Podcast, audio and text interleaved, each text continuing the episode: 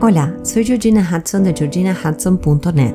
Este podcast ha sido concebido para acompañarte en el camino del autoconocimiento y el bienestar y para que juntos tracemos un mapa para alinear mente y corazón. Hoy vamos a hablar de cómo abrazar y aprender de nuestra sensibilidad y vulnerabilidad sin traicionarnos. Para más información sobre lo que hago y sobre mí, te invito a visitar mi web en georginahudson.net o mi cuenta de Instagram, georginahudson.coach.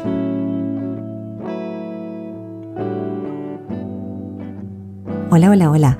¿Cómo estás hoy? Feliz semana. Y tengo varias preguntas para hacerte. ¿Alguna vez te dijeron, eres demasiado sensible, no se te puede decir nada, vives en medio de un caos, por supuesto que vas a perder todo, estás un poco gorda o muy flaca, te falta glamour, haz algo si quieres tener una pareja, muévete o alguien que opina sobre tus hijos. Este niño o esta niña es muy inquieta o inquieto. ¿Estás seguro que no tiene TDAH?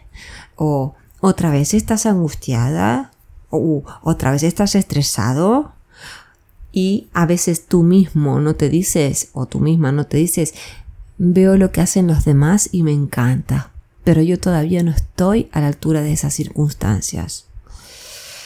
Una y otra vez se escuchan estas frases que lamentablemente no pasan de moda. Yo cuando era chica fui una de las tantas a las que le dijeron ¿otra vez estás llorando? Pero si no es para tanto. Una vez mi padre me acuerdo que me dijo sonríe, es muy fácil, tienes que sonreír y hacer jajajaja y, y ya te ríes y se te pasó.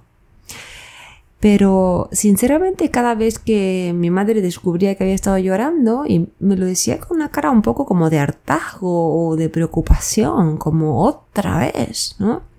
Y la verdad que la entrada a la adolescencia me dejaba en un lugar muy vulnerable a mí.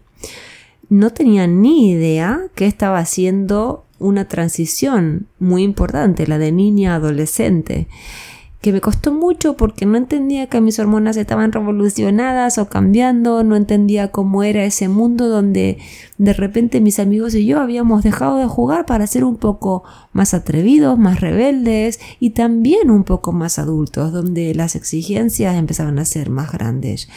Y sinceramente mi transición a la adolescencia la viví con mi sensibilidad a flor de piel.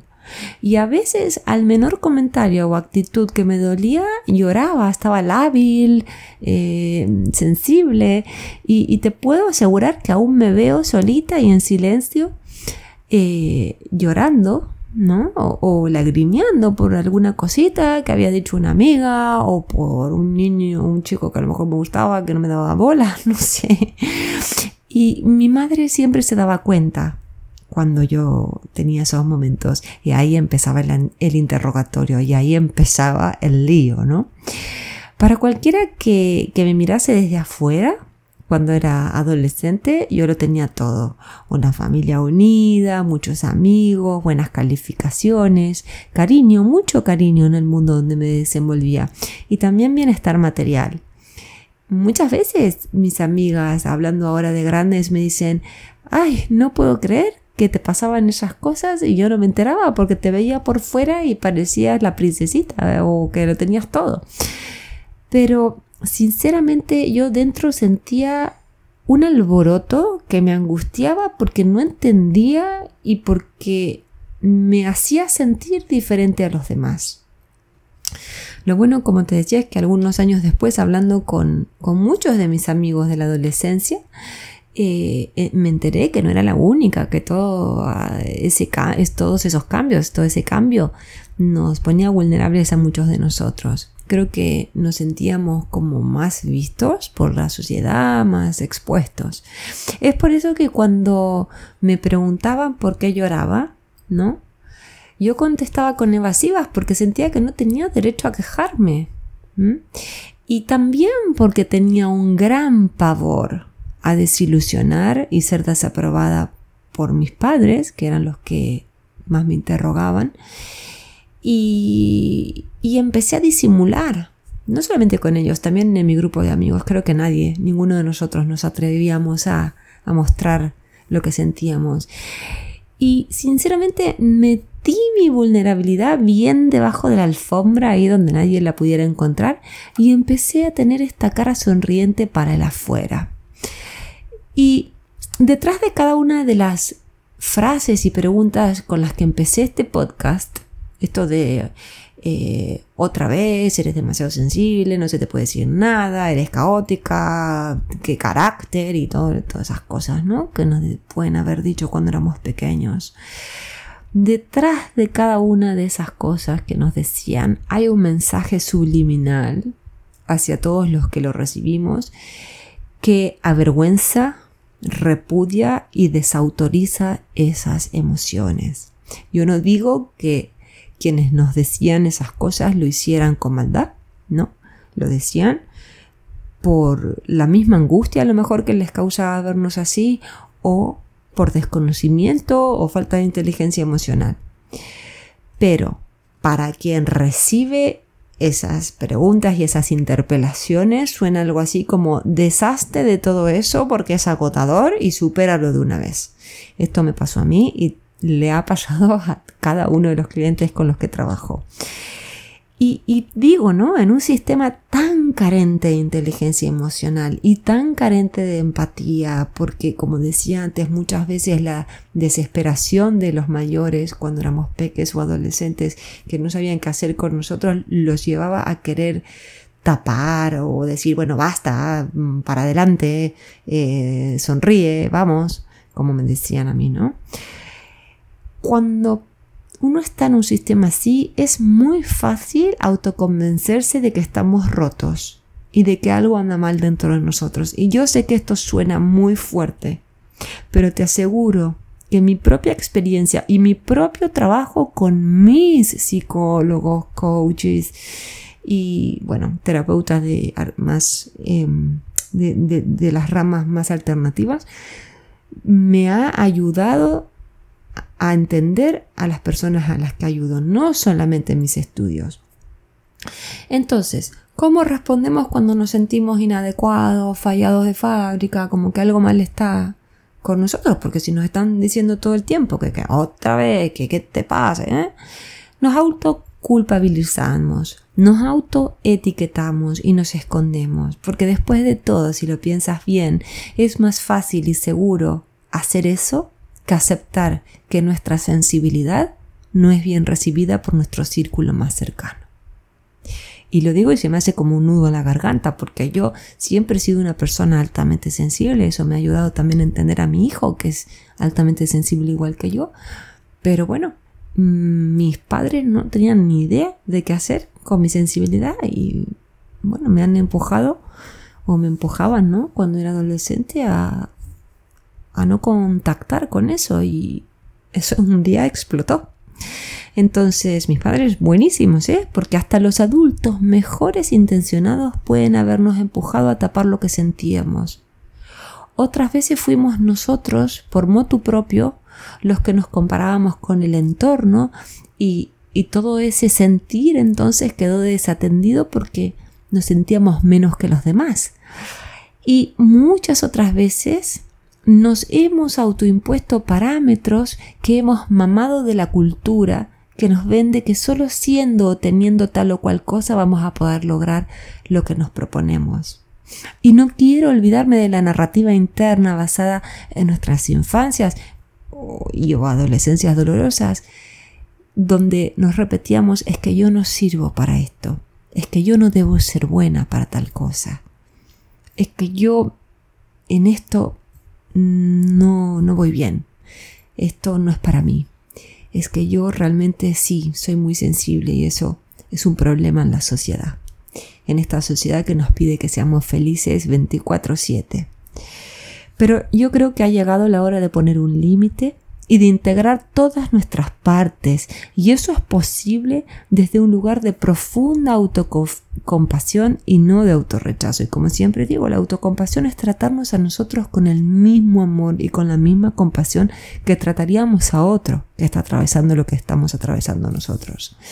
Entonces, si tú me preguntas el trabajo terapéutico y el trabajo sobre uno mismo, empieza primero que todo por pausar y no huir de lo que nos pasa.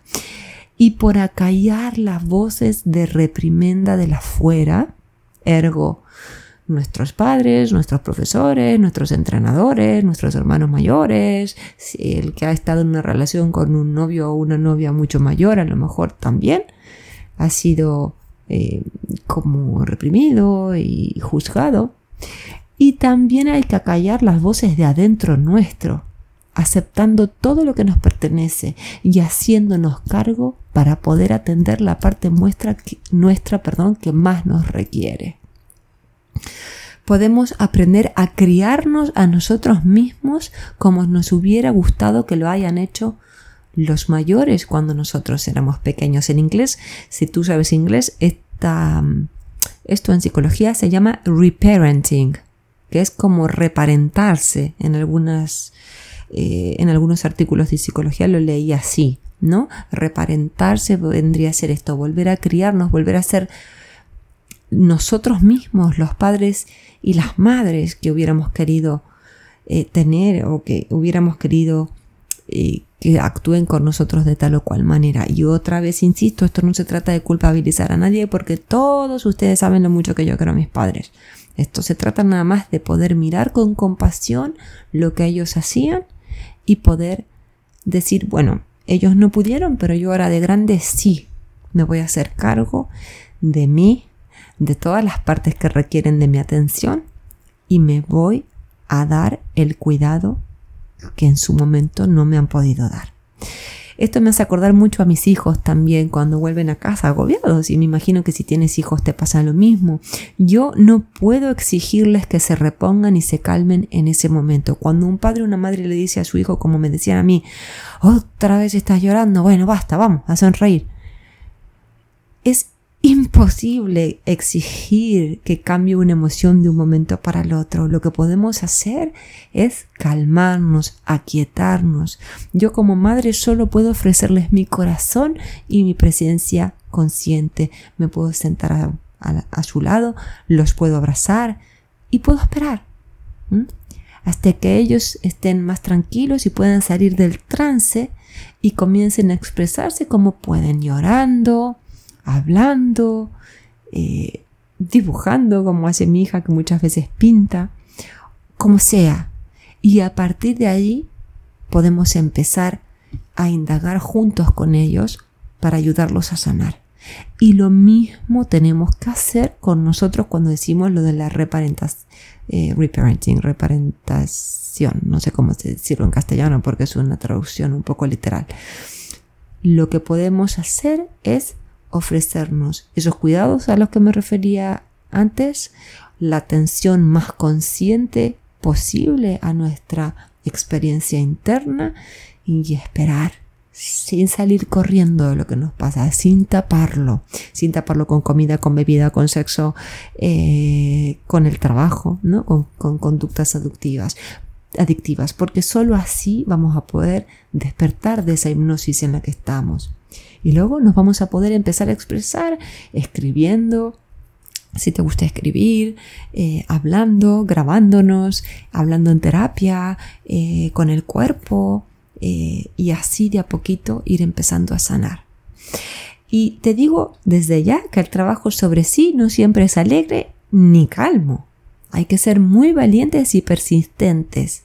Pero te puedo asegurar que la recompensa siempre es grata. Te lo digo yo en primera persona, que he estado eh, del otro lado también, siempre he estado en terapia y, y, siempre he estado al lado de alguien que me cuide, que me ayude a gestionar mis emociones y también desde mi lugar de acompañar a otros a hacerlo y a resolver y a sanar todo lo que les sucede.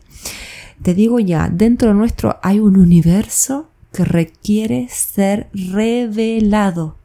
Pero ese universo solo nos susurrará las respuestas desde un lugar de apertura y gentileza de nuestra parte. Si estamos contraídos, asustados, enojados y nos tratamos mal y nos autodiamos, pues no, el universo no va a poder expresarse a través nuestro.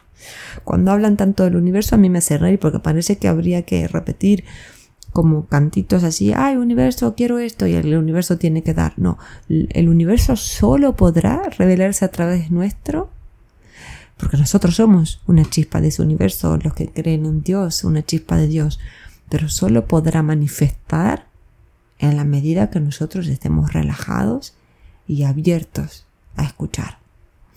Entonces, en el centro de nuestro ser conviven todas las cosas, las que han sido silenciadas y olvidadas, justo, junto con todas aquellas que tienen una gran sabiduría y una gran creatividad. Solo cuando nos atrevamos a asistir y a reorganizar todas esas partes con amor, podremos brillar fuertemente de dentro hacia afuera y podremos tomar las acciones necesarias para lograr nuestros objetivos desde un lugar inspirado. ¿Mm? Yo siempre le digo a mis clientes, acostúmbrate o haz un hábito de eh, diseñar cada día de tu vida con intención. No la vida, ¿eh? no, digo diseña tu vida con intención, diseña cada día de tu vida con intención. Cada día que te levantes, di, hoy quiero hacer tal cosa. Y si ese día te caes de rodillas y lloras y la estás pasando mal, abrázate, ponte de tu lado, no te traiciones. Si me preguntas más o menos, porque esto no es lineal, por supuesto, cuáles son las etapas más concretas del trabajo interno que podemos hacer, lo primero es reconocer lo que nos sucede. Y muchas veces esto no, no pasa, ¿eh? Cuando a mí me llaman mis clientes y me dicen que se sienten mal, que se sienten estresados, que no son felices, que no saben qué les pasa, justamente lo que tenemos que empezar por hacer es ir a ver dónde está la punta del ovillo, dónde está eso que nos sucede, dónde está eso que le sucede. Lo segundo es aceptar nuestras emociones sin juzgarnos.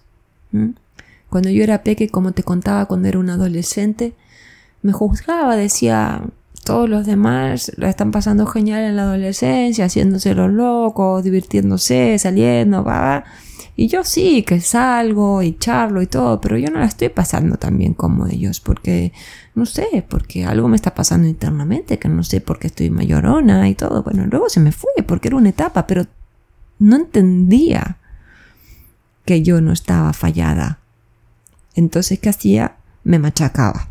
Pues no. Ojalá hubiera habido un adulto ahí que me hubiera abrazado y me diga, hija, esto es normal. Esto va a pasar. Luego tienes que hacer el trabajo sobre ti. Y este trabajo hay que hacerlo capa por capa, no es un trabajo de un día para el otro porque hay que atender todo, lo físico, lo espiritual, lo mental, lo emocional, todo. Y además ir explorando todas las etapas desde peques hasta la actualidad. Tampoco es que se hace una revisión así tipo bibliográfica, pero sí que se hacen unas preguntas y uno va uno va descubriendo. A mí me encanta decir que soy como una especie de Sherlock Holmes de las emociones porque me gusta ese trabajo.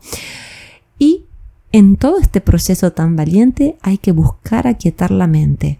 Como siempre digo, a mí me ayuda a meditar y ya pronto voy a, voy a hacer una meditación que me han escrito muchos suscriptores que por favor cuando viene la próxima meditación pues sí tienen razón, tengo que grabar una meditación o una sesión de tapping que sirve de la misma manera. Y luego hay que cuidar nuestro cuerpo, como con el descanso adecuado, con la alimentación adecuada y el ejercicio apropiado. A ver, que si un día no podemos descansar o alimentarnos bien o hacer el ejercicio apropiado, no pasa nada. Ojo, porque también obsesionarnos con una alimentación extra saludable, extra ultra saludable o con hacer ejercicio eh, a tope todos los días, también podemos estar tapando algo, ¿eh? Muchas veces eso termina siendo una adicción. Entonces, todo tiene que ser eh, flexible, con una flexibilidad, con, con un sosiego. Y luego, lo que yo siempre digo, el mejor antídoto de todos, agradecer. Piensa en todos los motivos que tienes para hacerlo y saborea esa gratitud porque como dice Tony Robbins, mi profesor de coaching, muchas veces decimos, ay, agradezco mis hijos, agradezco mi trabajo y agradezco, eh, no sé, mi salud. No, vamos a empezar de vuelta agradezco a mis hijos y cuando pienso en mis hijos veo sus caritas y escucho sus risas y huelo su olorcito y, y pienso en sus manitos y en sus abrazos y lo importante que es sentirlos cerca y así con el resto de las cosas que hay que agradecer. Entonces, no te traiciones. Cada vez que, que te pones una máscara o un disfraz para ser una persona que no eres o para disimular las emociones que sientes o para hacer feliz a los demás, te traicionas a ti mismo. Séte fiel. Yo eh, he escrito algo en Instagram sobre este tema, sobre el tema de los mandatos. Y como siempre te digo, si conoces a alguien que le pueda hacer bien esta publicación, reenvíasela e invítalo o invítala a suscribirse. De esta manera vamos tendiendo puentes para ayudarnos los unos a los otros. Y esto es muy importante porque vivimos una vida muy rápida donde no siempre podemos pausar para pensar en aquel otro que nos necesita. Y esta puede ser una gran manera de ayudar y además es gratuita. Te agradecemos tu recomendación en cualquiera de las plataformas que nos estés escuchando, Spotify, Apple Podcasts, aquí en el newsletter que te llega todas las semanas.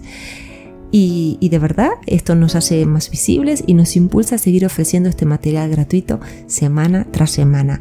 Eh, aviso importante, hace unas semanitas que no estoy recibiendo demasiadas sugerencias para temas, así que vamos, anímense que, que yo cumplo. Les mando un fuerte abrazo y seguiré escribiendo lo que tengo atrasado, pero vamos, que me encanta que, me animen. Un abrazo fuerte.